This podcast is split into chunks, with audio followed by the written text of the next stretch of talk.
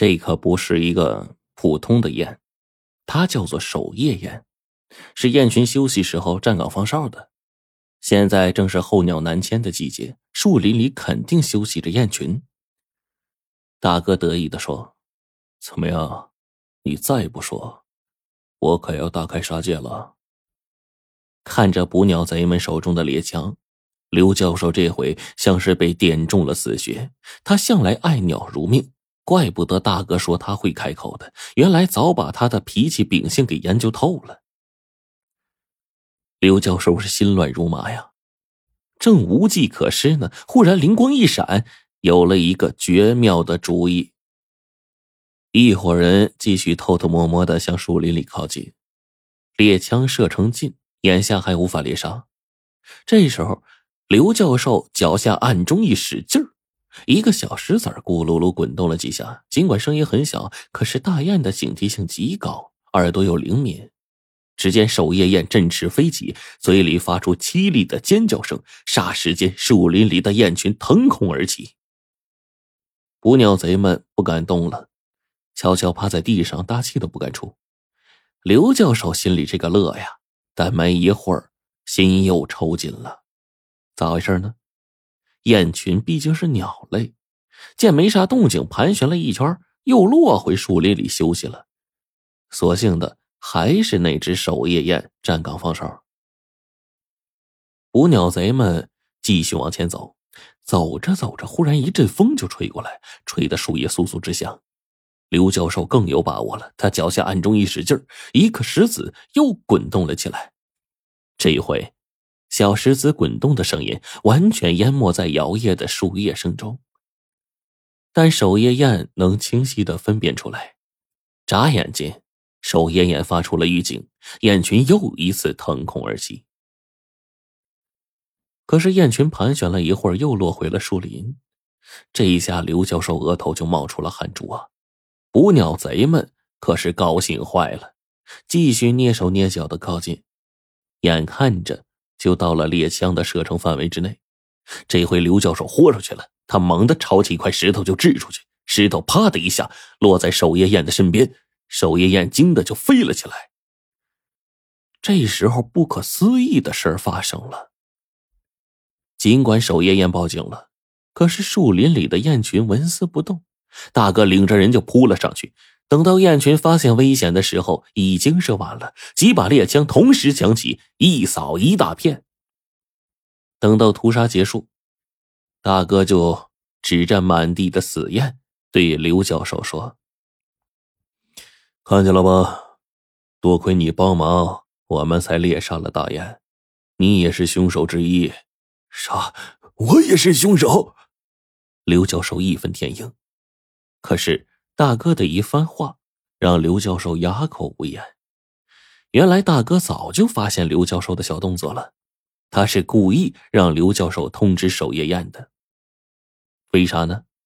第一次、第二次，守夜雁发出预警，树林里的雁群相信危险来了，故而盘旋而起；但到了第三次，根本就不信了，反而责怪守夜雁多事儿。大哥正是了解大雁这个习性，这才放任刘教授报信儿。刘教授虽然是鸟类专家，但对于如何捕杀鸟类，那却是门外汉。大哥得意的盯着刘教授，再次追问：“你到底说不说鬼见愁在哪儿？”刘教授心如刀绞，但始终不说。大哥就气急败坏的说：“好好，好啊！”让你再看一场好戏。说完，一行人就回到张网的地方。大哥说的没错，另一场更加残酷的杀戮就要上演了。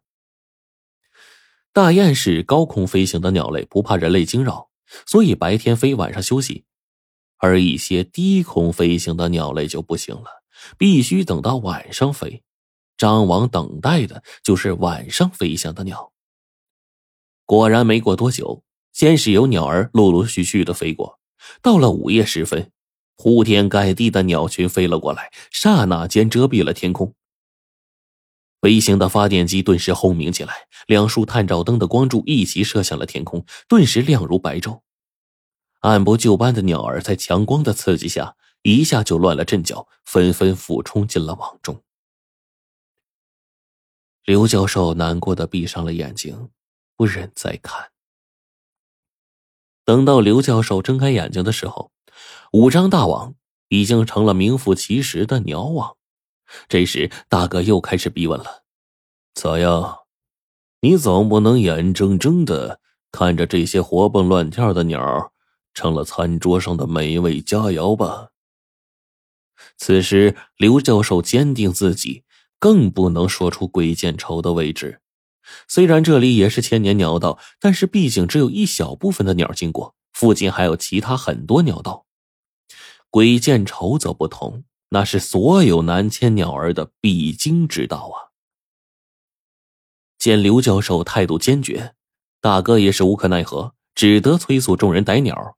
正逮得不亦乐乎呢，忽然刘教授撞开众人，发疯似的扑向大王。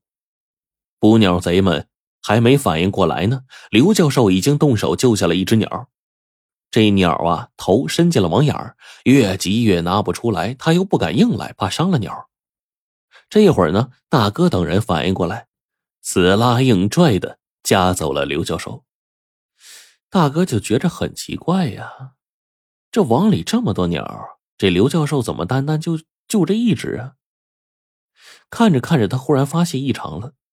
这个鸟羽毛里白里透红，惊艳极了。大哥也是阅鸟无数啊，这种鸟还是第一次见到。更重要的是，这鸟的腿上箍着一个亮晶晶的小金属环。大哥是捕鸟行家，但是对这个小亮环一无所知。可是凭着直觉，这环肯定有来历。想到这儿，大哥小心翼翼的。取出了这只特殊的鸟，凶神恶煞的来到刘教授的面前，威胁说：“你到底说不说鬼见愁在哪儿？不然我可下手了。”说完就要往岩石上摔。刘教授见状，拼命的大叫：“住手！”最后终于屈服了，答应带他们去鬼见愁。不过有一个条件，就是把这个鸟给放了。